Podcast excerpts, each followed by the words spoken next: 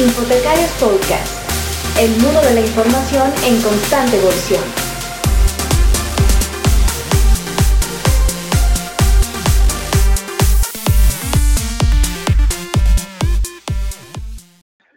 Hola, ¿qué tal, queridos amigos profesionales de la información? Es un gusto para nosotros, los locos de Infotecarios Podcast, estar de nuevo con ustedes. El día de hoy, lamentablemente, no contamos con Santiago Villegas, pero sin embargo, Antonio y Tatiana. Hola, ¿qué tal, Toño? Hola, ¿qué tal, Tati? Hola, ¿qué tal, amigos? Bienvenidos. Adelante, Tati. Bienvenidos a todos a esta sesión de Infotecarios y a este nuevo podcast.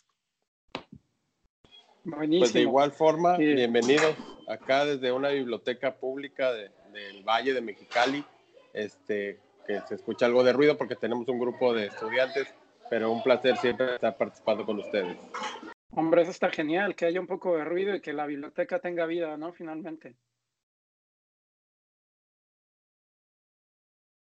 Bien, Así es, Bueno, es parte de nuestra evolución. genial, eso me parece perfecto. Chicos, hoy estamos acompañados eh, de Alejandra Quiroz. Ella, ella ya nos contará un poco a qué se dedica, pero en realidad es que yo le sigo por redes sociales particularmente. Allí es donde yo la encontré. Eh, ella es bibliotecóloga y bueno, ya ahora, ya ahora nos, nos contará un poco su experiencia. La he visto muy ligada a los temas de, de promoción de la lectura, trabajando con literatura infantil y juvenil, eh, aspectos educativos y muchas otras cosas más. Pero bueno, bienvenida Ale, un gusto tenerte por aquí en Infotecarios Podcast. Hola Saúl, hola compañeros, muchas gracias por invitarme y, y darme este espacio. Al contrario, para nosotros es un gusto. Y bueno, cuéntanos Ale un poco sobre qué es lo, qué es lo que sueles hacer, a qué te dedicas, cuál es tu labor, cuéntanos un poco. Sí, bueno, no soy bibliotecóloga, este, soy lo que los bibliotecólogos a veces llamarían eh, bibliotecaria eh, ahí, empírica. Este, eh, en realidad llevo 10 años trabajando en bibliotecas, empecé en la biblioteca escolar y de ahí me pasé a la pública, en la biblioteca Vasconcelos, donde coordiné los servicios educativos este, de 2016 a 2018. Eh, y bueno, pues toda mi labor se está más orientada por promover el aprendizaje en las bibliotecas eh, y en paralelo la lectura, ¿no? También como mediadora en primarias, ¿no? Fui lectora voluntaria del programa de Nosotros entre libros de IBI y también trabajo en una editorial de libros, este, de libro álbum, que son libros eh, normalmente dirigidos a niños, pero que cualquier persona puede disfrutar. Eh, entonces hago eso, ahorita estoy más como eh, consultora independiente haciendo dando cursos a bibliotecarios, este, maestros, promotores de lectura, redactando guías eh, didácticas y todo lo que se pueda, porque ha sido un año catastrófico para mí profesionalmente. Bueno, en realidad es que has tocado varios puntos. eh, uno de ellos que a mí me interesa, bueno, que me gustaría que nos comentaras un poco. Un poco. Eh, hay temas escabrosos por ahí, me da la impresión, cuando hablamos de la, de la biblioteca Vasconcelos. Y por ahí ya, ya, ya Toño hizo ahí un poco una mirada perspicaz, por llamarlo de alguna manera. Eh, hemos venido hablando a lo largo de, de este podcast muy, su- muy sutilmente sobre, sobre los aspectos de la biblioteca Vasconcelos, los cambios que ha habido. Eh, ¿tú, cómo, ¿Tú cómo ves estos cambios que se han presentado con, con el cambio de administración, eh, las nuevas autoridades, la cuarta T y todos estos cambios que se han venido presentando particularmente en la biblioteca Vasconcelos, dado que tú lo has vivido eh, de primera mano? Pues inesperadamente me parece que la Biblioteca Vasconcelos se convirtió en una suerte de territorio de disputa en este, la Dirección General de Bibliotecas, ¿no? De repente, cuando llegó esta persona a asumir el cargo como director general, eh, pues supongo que tratando de entender a qué se enfrentaba, eh, pues recibió como opiniones de todos lados y de ahí tomó una serie de decisiones arbitrarias y pues este, poco fundamentadas en, en las misiones de una biblioteca.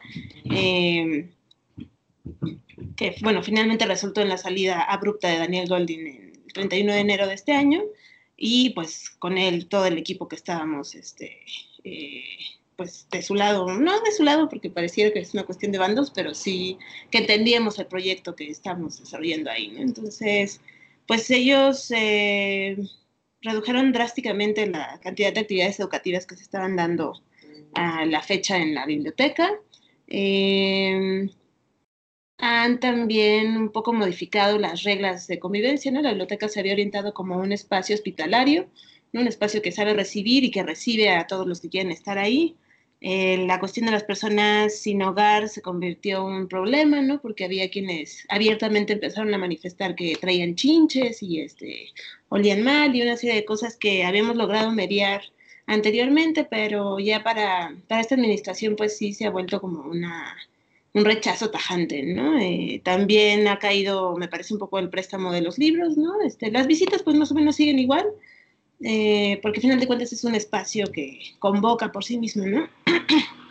También hay que pensar que ya tiene 13 años de existencia, los últimos seis quizá habrá consolidado su relevancia en la sociedad y sobre todo para atender a la zona metropolitana de la Ciudad de México, pero eh, digamos que no, el, rasgo que tratamos de darle, ¿no? De distinción bajo la administración de Daniel Golding, pues ese se perdió definitivamente, ¿no? Este, ahí pues sobrevive un poco por la inercia, pero sí que se ha visto, eh, pues mermado su impacto sobre todo, ¿no? Su relevancia. Si miras también las redes sociales, pues es, me parece un poco aburrido ver tanta foto de la infraestructura, ¿no? Porque además, pues como biblioteca tratamos de quitarle todo el rollo de la mega biblioteca y de las instalaciones y concentrarnos más en lo que pasaba en este espacio.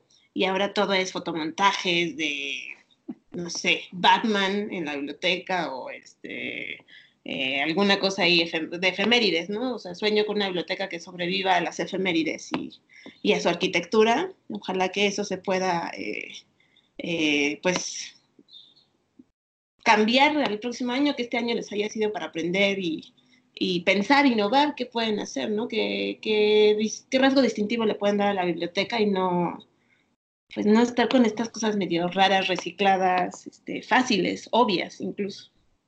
Claro, hay varias cosas. es, es, importante, perdón, perdón, Saúl. Sí, sí, sí. Es importante eh, concientizar que un cambio no tiene que ser 100% desechar lo que ya se hizo, ¿no? Un cambio radica a partir de las cosas buenas que han hecho y de ahí innovar. Sin embargo, en las bibliotecas sucede que estamos obligados a adaptarnos a nuestra comunidad, no a la comunidad a nosotros. Entonces la demanda que tenga la comunidad es la que debemos de tener el estandarte puesto. No debe ser partidaria, no debe ser política, no debe ser una revolución social de inclusión, de suma de esfuerzos, de suma de servicios y no podemos desechar lo que se ha hecho, sobre todo cuando se ha hecho bien. Yo realmente, si algo me sorprendía era cómo manejaban el Instagram en, en la Vasconcelos, era tan novedoso, tan cálido, tan eh, cercano a la gente, que eso no se había roto, como tú dices, eh, cuando recién se inauguró. La Vasconcelos fue un elefante blanco en la época de Fox que tuvo sus asegúnes y después retomó vida y movió, fue un ícono de la red de bibliotecas y la verdad sí es triste que aunque no compartas la visión, pero que sepas el entorno de una biblioteca o para qué está una biblioteca, ¿no? No somos salas de lectura, o sea, necesitamos correlacionarnos con la comunidad y creo que es lo que se ha dejado de hacer y que todos los que de alguna forma estamos involucrados aquí y que teníamos cierta admiración por el trabajo que se había hecho a partir de a lo mejor una biblioteca un poco snob para, para la red, que hubo mucha inversión, humanizarla y bajarla al nivel de la población de la colonia Guerrero, de la colonia que tienen alrededor, Santa María y demás, pues era el, el estandarte y el, pues el plus que habían logrado, ¿no?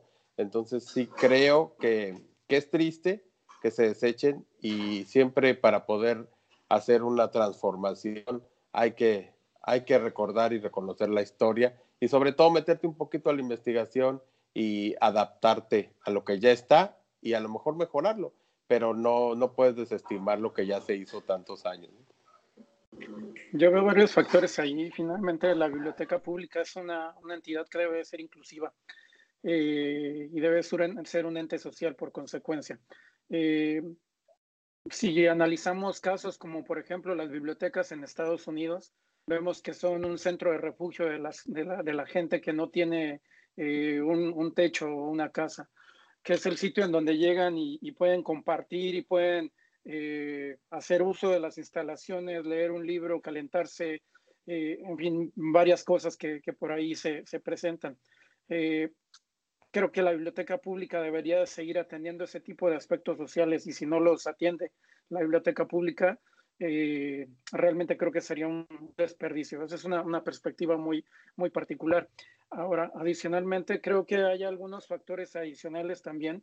Eh, si bien es cierto, con administraciones pasadas, eh, las redes sociales habían sido punta de lanza y habían sido incluso un ejemplo, me daba la, la impresión en términos generales, no solamente para México, sino para, para varios países de la región, para, hablando particularmente de Latinoamérica.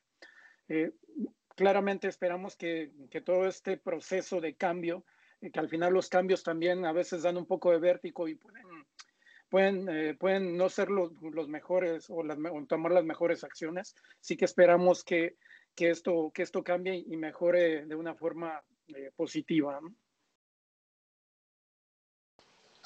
Así es, somos parte de la comunidad. sí, sobre todo pensar. ¿Me escuchan ahí? ¿Me escuchan? Sí. Okay. Eh, sí, sobre todo como la parte de entender, ¿no? cuál es la misión de la biblioteca pública, ¿no? Cuál es su vocación, que también este, eh, actualizarse, ¿no? En las prácticas y los discursos que rodean a las bibliotecas públicas, ¿no? O sea, aquí creer como seguir alimentando el ideal vasconcelista, pues Sí, que es importante, es una inspiración, este, en su tiempo pues eh, pasaron cosas interesantes, pero ya hay que ponerse en el siglo XXI, ¿no? Y sobre todo mirar, mirar a nuestros compañeros de Latinoamérica, ¿no? Mirar a Chile, mirar a Colombia, que todo lo que han hecho tan fuerte, tan políticamente decidido por la sociedad, em, pues sí, implementarlo, ¿no? Este, en, en México, México no puede ser que tenga 7.400 bibliotecas y la percepción de los ciudadanos sea que no hay biblioteca cerca de su casa, cuando hay por lo menos una biblioteca por municipio, ¿no? Entonces, eso es como, es preocupante, entonces espero que en breve se pueda poner al día en, ese sentido. Claro, ahí todo depende también de renovar y actualizar el contrato tripartita que se tiene con los estados, los municipios y la red nacional de bibliotecas, porque es obsoleto todo el mundo se responsabiliza de alguna forma en la creación, en la, apertura de las bibliotecas, pero nadie se garantiza en cuanto a la tecnología y en cuanto a la, al acervo. No hay un desarrollo de colecciones que sea constante y que de verdad se adapte. O sea, hay bibliotecas que tienen 30 años con el mismo acervo y eso es preocupante. Pues desde ahí parte el atractivo también para nuestros usuarios. Y el personal a cargo también, ¿no? Este, creo que uno de los grandes desafíos de las bibliotecas eh, municipales es esta situación en la que se le asigna la coordinación de la biblioteca al cuate que apoyó al, al presidente municipal, ¿no? A quien se le debe un favor político cuando debe, digo, ¿a qué tenemos una carrera, unas escuelas enseñando la carrera si estos bibliotecarios no van a poder insertarse esa fuerza de trabajo, ¿no? Este, entonces sí, hay muchos, muchos cambios, pero yo no sé si las este, autoridades competentes tengan la visión y, uno, quieran hacerlo y dos, entiendan, ¿no? La dimensión política y social de las bibliotecas públicas, ¿no? Creo que es una noticia que no les ha llegado y se nota sobre todo en, en su, pues, que, que es muy ajeno, ¿no? O sea, este cuando no eres usuario de biblioteca pública, pues, ¿qué tanto te puedes imaginar que sirven, no? Este, digo, yo llegué a las bibliotecas públicas muy tarde, eh, pero muy rápido entendí su sentido, ¿no? Este, yo no sé si este año ha sido, espero que haya sido un año provechoso para las autoridades y, estén entendiendo la carga enorme que tienen ahí de, responsabilidad para activarlas, ¿no? Este, y volverlas relevantes para nuestro país. Claro, finalmente esa desvinculación que hubo de las bibliotecas públicas con la escuela, la vinculación escuela-biblioteca, dio un margen para que las bibliotecas universitarias crecieran, pero se sintieran independientes o desasociadas completamente de las bibliotecas públicas, algo que no debe de pasar. En bibliotecas públicas debemos de hacer la formación de usuarios de edad temprana para que cuando lleguen a las universidades ya tengan un perfil de investigadores que tengan habilidades de, información para poder sustentar sus tareas, porque eh, yo tuve la fortuna de estar también en bibliotecas universitarias y los alumnos llegan en cero, en cero. Y es algo que también se debería de buscar a través de la Dirección General de Bibliotecas de la Secretaría de Cultura, el que las bibliotecas se dejen de ese estigma de que eres universitaria, eres, eres biblioteca y, debes de trabajar sobre la misma directriz, desde el que recibe a los de educación preescolar hasta los posgrados y, especialidades. Digo, salvo que tú tengas otro, otro punto de vista. Sí, incluso a los autodidactas, ¿no? O sea, ¿dónde queda? No, por eso mi, mi relación con la, eh, o lo que trata de promover más en las bibliotecas es la cuestión del aprendizaje, ¿no? Porque muchos años han este, restringido su tarea a una formación de lectores, que si bien es importante y necesaria también, que del aprendizaje, ¿no? Este, y, hasta dónde te permites tú aprender. Normalmente pensamos que si he terminado la licenciatura, pues ahí, ahí acabó mi, mi carrera, ¿no? Este, o mi camino en el aprendizaje, eh, sin embargo, sigues aprendiendo otro tipo de cosas, ¿no? Este, eh, hay mucho que descubrir todavía y, entonces las personas autodidactas, las personas que les interesa seguir aprendiendo a lo largo de su vida, ¿dónde aprenden? ¿No? Este, ¿En dónde pueden hacer ellos este, esa carrera, ¿no? En, en la Vasconcelos hacíamos una, ofrecíamos unos talleres que se llamaban bibliotecas vinculadas, que justamente era eh, pues poder articular estas bibliotecas, este, la pública, la escolar, la universitaria y la del hogar, y ver cómo todas operan en, la, en el logro de objetivos eh, educativos, culturales, informativos. Así es, porque el desarrollo y la formación debe unificarse para que podamos contribuir, ¿no? ¿Estás de acuerdo, Saúl? Sin duda alguna. Y, bueno, aprovechando un poco esto, ¿cómo, ¿cómo, has visto, ahora que nos mencionas un poco del aspecto de literatura y de cultura, cómo has visto la, la feria infantil, eh, la feria del libro infantil y juvenil, que también es otro tema que tenemos por allí eh, muy calientito, hablando de la realidad mexicana, en el cual ha venido con un cambio de sede, eh, de estar en, en, un parque a trasladarse al CENAR, cuando en años pasados al parecer ya era insuficiente el espacio y el local y ahora, pues bueno, nuevamente regresa al, cenar. Eh, particularmente yo no puedo estar presente ahora por ahí por México, pero, pero cuéntanos un poco tu experiencia, dado que me parece que tú has estado directamente en esta feria infantil del libro, en Feria, feria del Internacional del Libro Infantil y Juvenil, ¿correcto?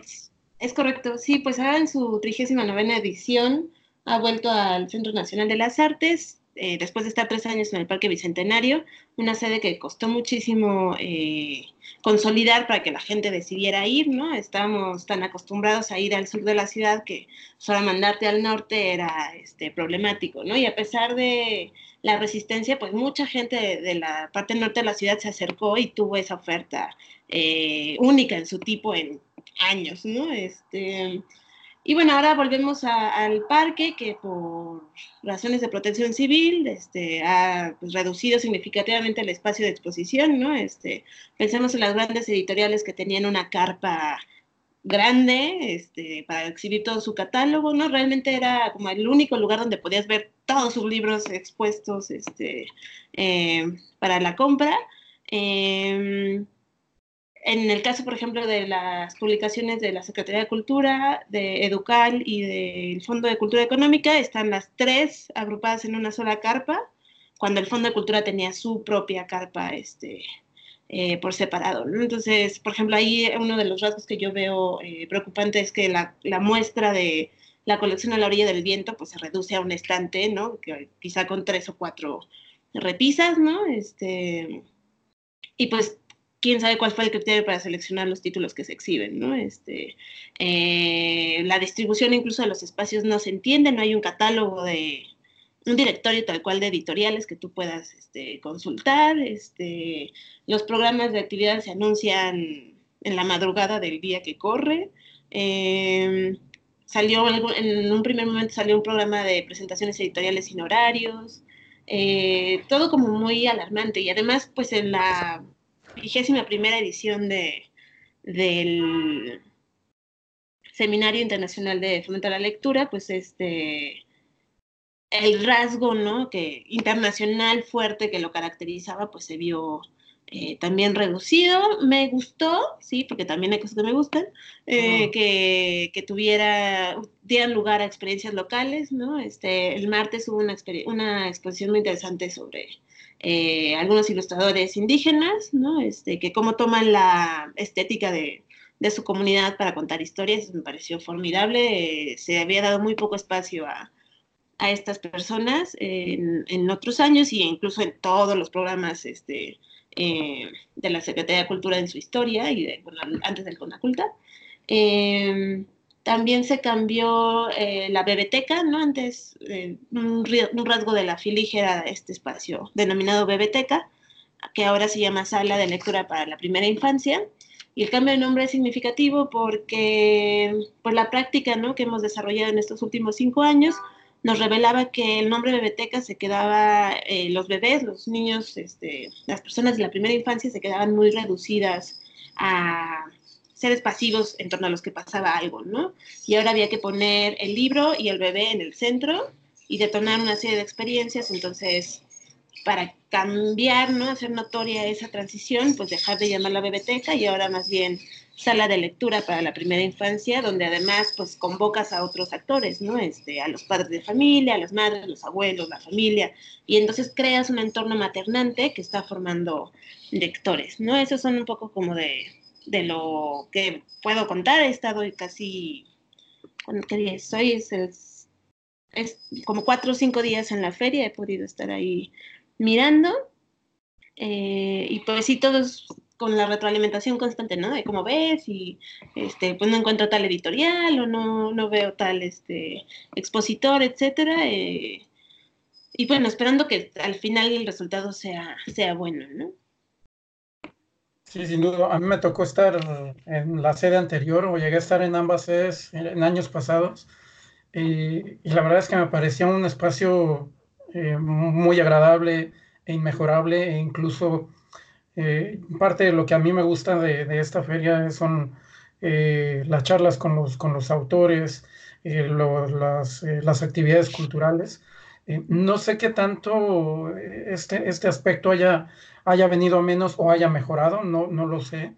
pero sin embargo, creo que sí vale, vale la pena que de igual manera como la Biblioteca Vasconcelos, este, esta nueva administración trabaje de forma adecuada con esta feria, porque al final es una de las, es una feria muy representativa eh, a nivel nacional, hablando del, del, escenario mexicano particularmente. Sí, y es una, o sea, mmm, uno entiende la política de, la austeridad y también entiende que para cultura nunca hay suficiente, ¿no? O sea, realmente siempre nos va a faltar dinero, este espacio, todo, ¿no? Entonces, lo que se hacía con lo que se tenía, era súper valioso, era muy esperado, era muy celebrado por parte de los profesionales, ¿no? Este, entonces, pues ahora, por ejemplo, vino Bert Moyert, que es un escritor belga que ganó el premio Astrid Lindgren este año. Eh, me publica una de sus novelas en español por primera vez y está increíble, pero pues es realmente de, pues de los pocos autores internacionales que vienen, ¿no? Hay una, una selección de, de los este, autores e ilustradores coreanos, porque Corea es el, el, país invitado en esta ocasión, pero su participación es verdaderamente este, mínima, ¿no? Eh, entonces sí, como que estos intercambios que habían caracterizado la feria, eh, para tanto los profesionales como para los lectores, pues ya no, no están tan fuertes, ¿no? Digo, no, no voy a decir que no hay o que sean insignificantes, pero sí que, que, se redujeron bastante para las expectativas que teníamos, ¿no? O sea, vino el editor de Harry Potter en el 2015, me parece que fue, ¿no? Este, vino Deborah Ellis, que es una escritora canadiense, o sea, venían personas muy interesantes, muy, eh, eh, además agradables, ¿no? O sea, gente como con mucha facilidad de palabra y de compartir y ser generosas con, con los profesionales mexicanos y también para nosotros mostrar lo que hacíamos, ¿no? Entonces, y recibir retroalimentación de alguien que admiras, pues también es siempre eh, significativo, ¿no? Entonces, pues sí que eso se, se redujo significativamente. Eh, y lo mismo, si no, si no eres usuario de la feria, si no la frecuentabas, si no este, eras parte de esa vida, ¿no? No estabas esperando a ver a qué hora llega la feliz, pues tampoco entiendes el impacto que tenía, ¿no? Digo, yo tengo 33 años y por lo menos 28 años de mi vida estuve yendo a la, a la FILIG, ¿no? Entonces yo como lectora y como profesional fui criada en ese espacio y sí que me duele, eh, pues, que se reduzca, ¿no? Que se, que se minimice y que digan, pues son libros para niños, ¿no? Así como que X. Eh, y el peligro de que desaparezcan, ¿no? O sea, si, si, si así como vemos que la están tratando, pues en una de esas un día dicen, no, pues ya no hay que hacerla, ¿no? O sea, eso, eso sí que sería muy, muy preocupante, ¿no? Sí, al final es un, un escaparate para todos los, los editores y todo, todos los participantes del, eh, del, mundo, del mundo del libro, realmente, ¿no? Entonces sería, eh, sí sería muy triste, no creo que suceda realmente, eh, porque incluso la misma, eh, digamos que lleva una misma sinergia a la industria y entonces creo que, que también es un punto de, exposición para, los, para los propios editores, ¿no? Sí, en este caso, Alejandra, me parece muy interesante que eh, mencionas que los que van hoy en día a la feria son justamente personas que ya conocían la feria y que te preocupa mucho esta parte de que salgan desilusionados, etcétera, etcétera, ¿no?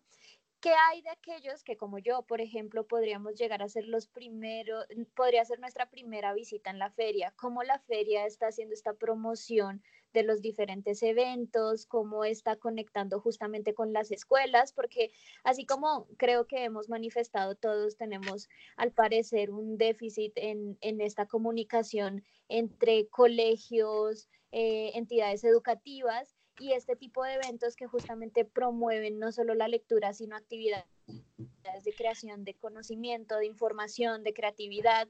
Entonces, eh, no sé si en el momento no se está haciendo nada, cómo consideras que se deba manejar para los siguientes años y qué consejos nos das, por ejemplo, a las personas que somos primerizos en esta feria del libro para eh, visitarla, porque todavía tenemos tiempo, tenemos hasta el 18 de noviembre para visitar la feria. Entonces, ¿cómo nos sugieres eh, documentarnos para conocer, asistir, a quién invitar?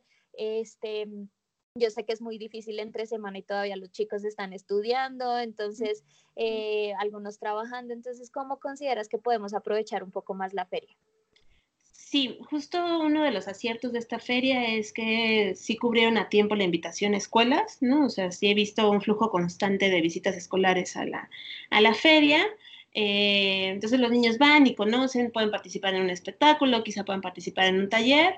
Eh, sin embargo, van con la expectativa de encontrar libros baratos, ¿no? Y pues no sé si afortunado o desafortunadamente los libros este, eh, el libro álbum, ¿no? Las novelas, etcétera, pues no, no son del todo accesibles o del todo económicas, ¿no? Este, un día, eh, ayer llegó un niño y me preguntaba si tenía libros de 10 pesos, por ejemplo, ¿no? Y decir, pues, no, este, no lo tengo, ¿no? Pero esa es quizá como la parte de que, que desanima a los chicos porque pues sus papás les dan ahí un dinero para que tengan, pero no, no les alcanza realmente, ¿no? Este, eh, en el caso de las actividades, pues como les decía, no hay un, no se hizo un programa, ¿no? En, ediciones anteriores se tenía el programa cargado en la página web, entonces tú ponías el día y mirabas qué había, ¿no? Desde, no sé, dos semanas antes, quizá un mes, si estaba todo en orden.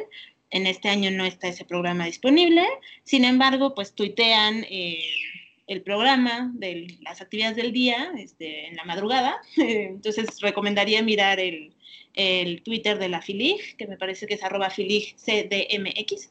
Eh, ahí pueden darse, eh, pues, enterarse de, la oferta del día.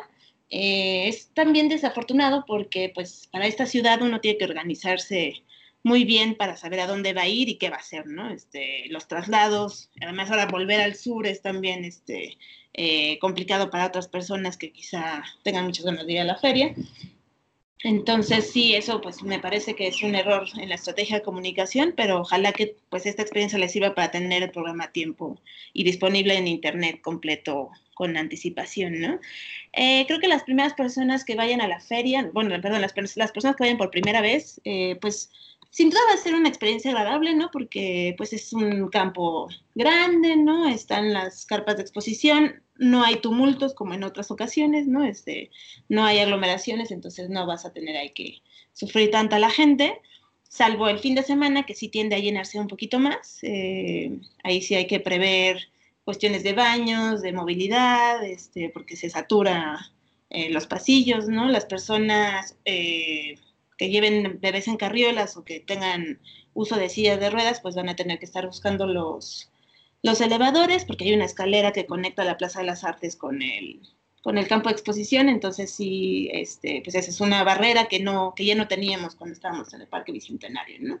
Eh, pero sí, digo, hay una oferta que alcanza a cubrir todos los intereses, este, sí se cuidó un poco que no se excediera el tamaño de exposición para que las visitas pudieran ser un poquito más agradables, pero pues digo, a los, a los que ya llevamos años ahí metidos, pues sí nos, este, nos ha desilusionado esa, esa parte, ¿no? Como no poder ver la oferta a la que estabas acostumbrado.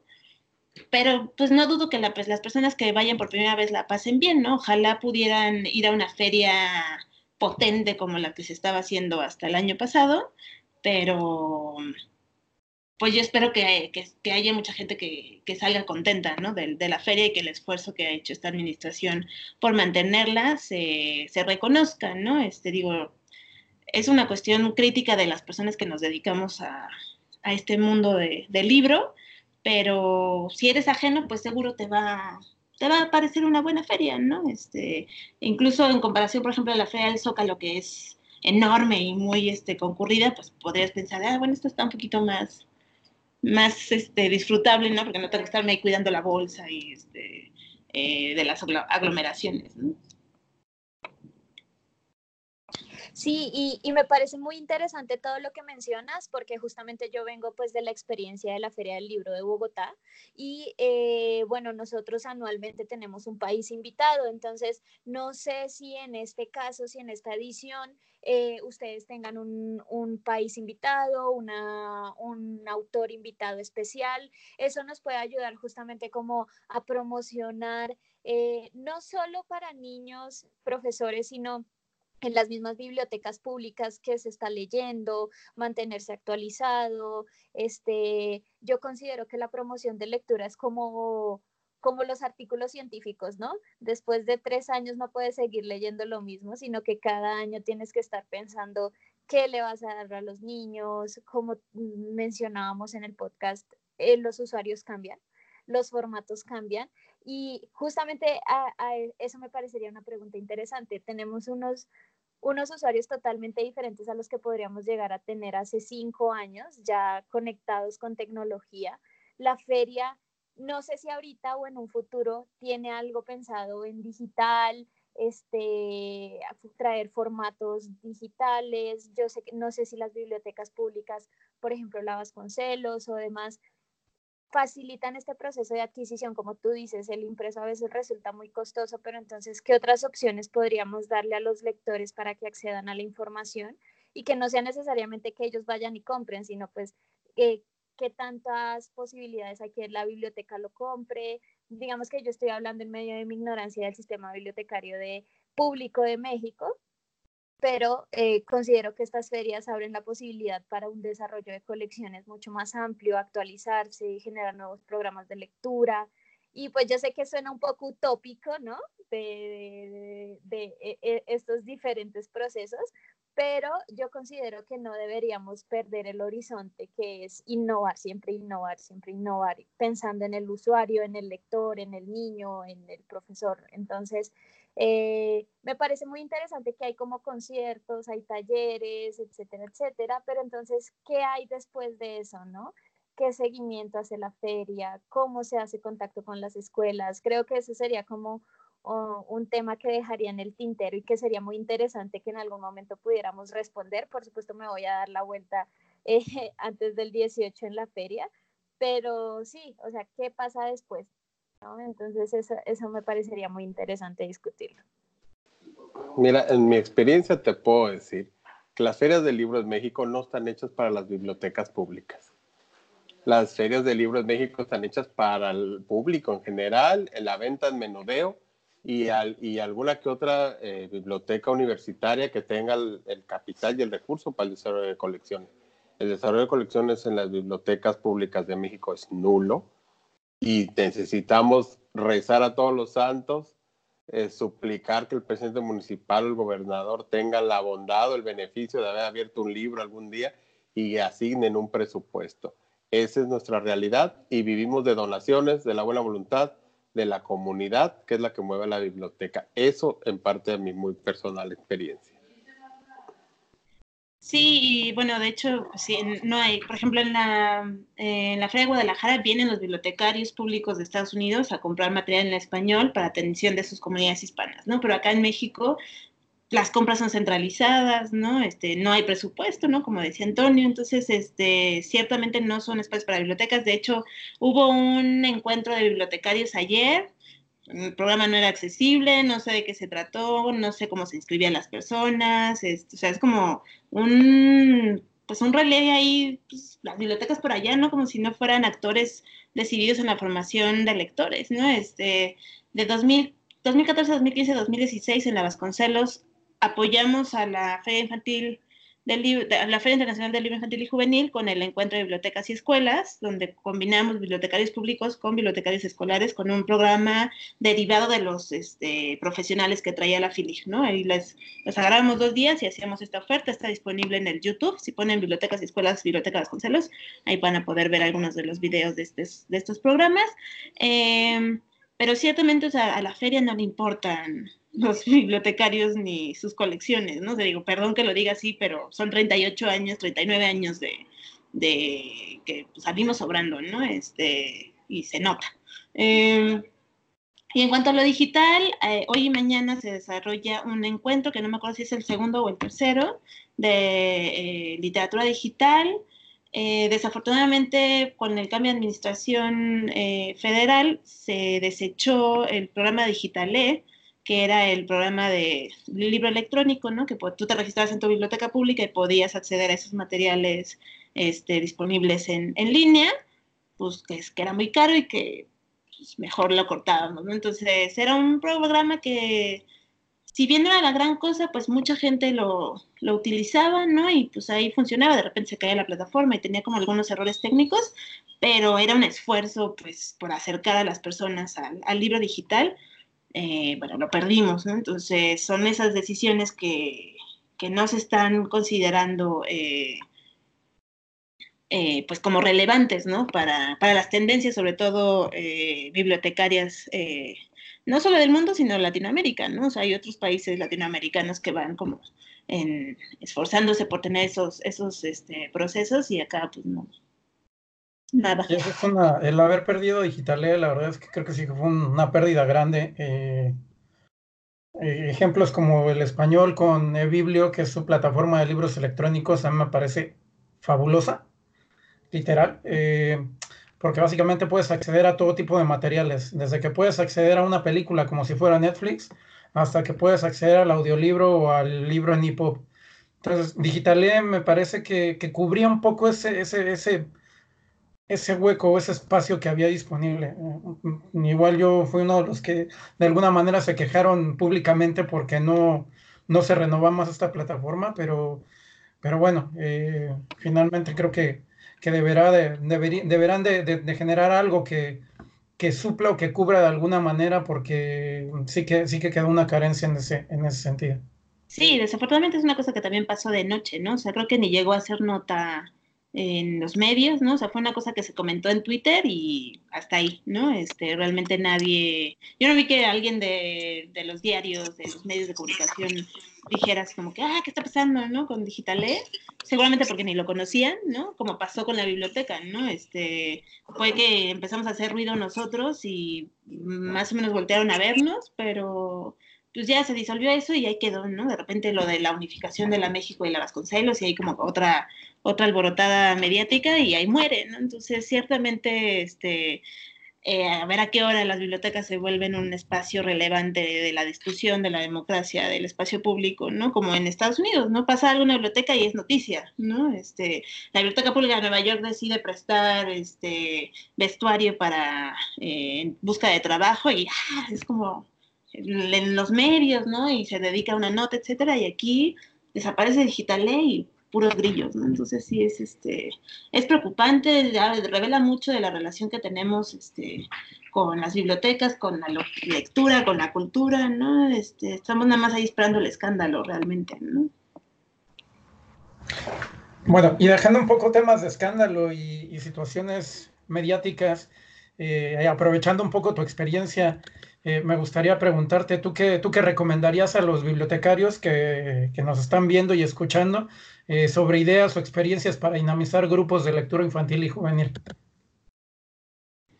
Mm, me parece que se ha hecho mucho trabajo muy importante en temas de lectura en voz alta, ¿no? Creo que tenemos muy buenos lectores en voz alta en México, pero no se ha trabajado tanto los criterios de selección, ¿no? O sea, ¿qué vas a leerle a los, a los muchachos, ¿no? A los niños, a las niñas, a los bebés. Este, no cualquier libro es bueno para ninguno de estos este, eh, grupos, ¿no? Eh, me parece que es algo que se tiene que trabajar un poquito más, se tiene que conocer un poquito más el acervo, ¿no? Se tiene que ser un poquito más consciente a la hora de preparar una lectura, ¿no? Este, es cierto que parte de la generosidad de los intereses eh, del lector para poder enganchar a, su audiencia, sin embargo, a veces es una decisión muy vertical, ¿no? O, también puede ser muy condescendiente. Entonces, pues sí, darse la, a la tarea de conocer a su entorno, ¿no? En el caso de bibliotecas este, públicas más este, pequeñas, pues supongo que será más fácil este, conocer realmente a su, a su entorno, digo, no lo sé, este, yo con, estando en la bibliotecota donde estaba, pues este, era mucho ensayo y error y había cosas que funcionaban muy bien y otras que eran un desastre, entonces, sobre todo eso, ¿no? Seguir practicando, pero sí me interesa mucho la cuestión de la, de la selección, porque a veces se opta más por el libro de la moraleja, ¿no? Este, o el libro que va a dejar una enseñanza, eh, o el libro que sirve para algo, cuando lo único que debería hacer es poderse disfrutar, ¿no? Este, recomendaría mucho eh, poner al alcance de los niños libros de humor, que hay muy buenos, ¿no? Incluso hay uno mexicano editado por CONAFE que se llama, se titula ¿Qué te gusta más? Eh, que es muy gracioso, ¿no? Este, hace preguntas medio absurdas, pero los niños, cuando lo leo, es así como risa y risa y, y es este, una gran experiencia, ¿no? Entonces, sí, como dejar que los niños disfruten la lectura, ¿no? No todo tiene que ser un examen ni, ni volverse tan escolar de repente. Y eso a veces nos cuesta, ¿no? Pero porque creo que no nos sentamos a platicar ni a explorar los materiales, este, tampoco hay tiempo, creo, a veces, pero pues sí, ver a los, este, eh, las reseñas, ¿no? O armar, empezar grupos de discusión, ¿no? Hay que pensar, por ejemplo, cómo ayudar, cómo puede ayudar bibliotecarios, pues a lo mejor un webinar de, selección de materiales para lectura estaría, estaría muy, muy bien, ¿no? Poder orientar. eso ya te prometemos, ¿eh? Y hacer un webinar que ya, ya lo estamos planeando, así que eh, seguiremos hablando de ese tema, así que no les preocupa, que, que sí te, Lo, te lo pondremos eso está, eso está bien, ¿no? Y, y, sobre todo como explorar y ensayar, ¿no? Este, no está nada escrito, hay un montón de cosas nuevas que se puede hacer. Yo lo que hago es, dedico una hora diaria de mi vida a leer sobre bibliotecas, ¿no? Este, no puedo empezar el día si no leo qué está pasando en el mundo bibliotecario. Entonces, si tienen esa, ese, ese, esa opción, ese recurso, ¿no? Métanse a Twitter y sigan todas las bibliotecas, sigan a todos los bibliotecarios que se puedan, este, y sí, o usen los hashtags, ¿no? En Instagram también este, pasan un montón de cosas interesantes. Entonces, como que llenarse, llenarse, llenarse de, de información para descubrir, ¿no? Qué surge de ese, eh, de ese, pues, satiborre de, de biblioteca eh, que, está, que está en nuestro entorno, ¿no? Y, y dialogar, dialogar y porque al final de cuentas las bibliotecas no pueden solas, nunca han podido solas, este, necesitan otros bibliotecarios, necesitan su comunidad, necesitan otras bibliotecas, entonces acompañarnos, que, es como algo también que hacen infotecarios y otros este, medios de, bibliotecas, es eso, ¿no? O sea, este, poder intercambiar para construir algo desde nuestro, desde nuestro espacio. Sí, incluso. Por cierto, compártenos tus redes, hablando de redes. Eh, mi, mi, Twitter es Agoratauma, es A-G-O-R-A-T-H-A-U-M-A, perdón por el nombre tan raro, Agoratauma. Por allí. Lo ponemos por ahí. Y en Instagram estoy como Biblio Paradiso, que ahí pongo todo mi, mi paso por bibliotecas, ¿no? Soy entusiasta de visitar bibliotecas en el mundo, entonces ahí pongo mis fotos este, y un poco de lo que hago aquí en México, si, si es que estoy haciendo algo en ese sentido. Buenísimo. Excelente. Pues un placer, la verdad. Una charla muy, muy a gusto. Eh, da mucha satisfacción platicar con bibliotecarios entusiastas y que, y que tengan ese sentimiento, porque finalmente las denuncias que puedas hacer o, o, la manifestación de lo que no estás de acuerdo, habla solamente de la pasión que tienes por esta área y, y, que te compromete, estás comprometida con la comunidad, con la biblioteca, con el fomento de la lectura y eso es de admirarse. Así es que pues felicidades por tu trabajo, por tu pasión, por tu desempeño y nos hacen mucha falta más bibliotecarios como tú. Muchas gracias. Sí, siento que otra cosa que podemos hacer es cuidar nuestras bibliotecas, ¿no? Este, estoy convencida que el cuidado es una acción política, entonces si no cuidamos nuestras bibliotecas nos las van a quitar y las van a convertir en casetas de policía como en Monterrey. Así que cuidado. Totalmente de acuerdo, ¿no? Pues sí, felicitarte Alejandra por tu excelente labor, sin duda alguna. Eh, ya, ya, te, ya te seguiremos por las redes sociales, sin duda alguna. Y como te decía, te comprometemos para más adelante generar y trabajar en un, en un webinar que seguramente a muchos bibliotecarios les ayudará para, para potenciar su trabajo y para transformar seguramente su comunidad y su entorno. Creo que eso, es, eso es muy bueno. Encantada. Bueno chicos, casi para ir cerrando, eh, ya llevamos un rato por acá, ¿eh? como siempre tratamos de cerrar en poco tiempo, pero en realidad es que el tiempo se nos va. Eh, las buenas nuevas por allí, eh, la Biblioteca del Congreso de la Nación de Argentina, por ahí está teniendo el día de hoy 14 y si, y si, nos escuchan posteriormente, seguramente la grabación estará por ahí en el canal de YouTube de la Biblioteca del Congreso de la Nación. Con, ese, con esa dirección, Biblioteca del Congreso de, la Nación. ellos están teniendo el día de hoy una, eh, una charla que es relacionada a las bibliotecas latinoamericanas, motores para alcanzar la Agenda 2030. Sin lugar a duda, también un tema eh, central hoy en día, de la mano de, bibliotecarios al Senado también, que por ahí hay varios eh, colegas que están trabajando fuertemente en esta, en, en, esta Agenda 2030 de, de lograr los, los objetivos del desarrollo sustentable, básicamente. Entonces, síganos por allí y bueno, pues no me, no me resta otra cosa más que ir cerrando esta edición de Infotecarios Podcast, agradecerles, eh, felicitarte Alejandro por tu excelente labor nuevamente y, bueno, agradecerles chicos por, por acompañarme. Muchísimas gracias. gracias Alejandra por tu tiempo y por tu experiencia. No, gracias a ustedes. Gracias, también les comento, voy a estar en Guadalajara en el coloquio este, para bibliotecarios, vamos a estar haciendo ahí algunas pequeñas transmisiones de lo que se hable, que el tema de este coloquio es acerca de comunidades vulnerables y creo que nos atañe a todos. Pues ahí nos vemos, Antonio. No voy al coloquio, pero voy a la feria. Entonces ahí nos saludamos. Claro que sí, allá nos vemos, Ale. Por allí nos vemos entonces. ¿eh? Ah, qué bueno. Ah, entonces ahí reunión. Sin duda. Ahí estaremos haciendo algunas transmisiones en vivo. Estupendo. Excelente, chicos. Bueno, Queridos profesionales de la información, muchísimas gracias por, por, acompañarnos en esta edición de Infotecarios Podcast. Ha sido un gusto. Síganos por las redes sociales, denle cariño. Hoy nuestro compañero Santiago no se encuentra con nosotros, pero bueno, como él dice, eh, denle cariño a nuestras redes sociales, arroba infotecarios, la página de internet www.infotecarios.com y las diferentes redes sociales, Twitter, Facebook, YouTube eh, y los diferentes canales de audio donde podrán escuchar este, este podcast. Y como dices, eh, Toño, recomiéndenselos a sus amigos o cómo era esto. Sí, recomiéndenos, compartan con amigos, sobre todo enemigos, que son los que más difusión van a hacer, pero dejen de compartir. Y seguramente Santiago, pues ya ves que anda de pelo suelto hoy. Sin duda alguna. Bueno, hasta la siguiente, amigos. Chao. Hasta luego.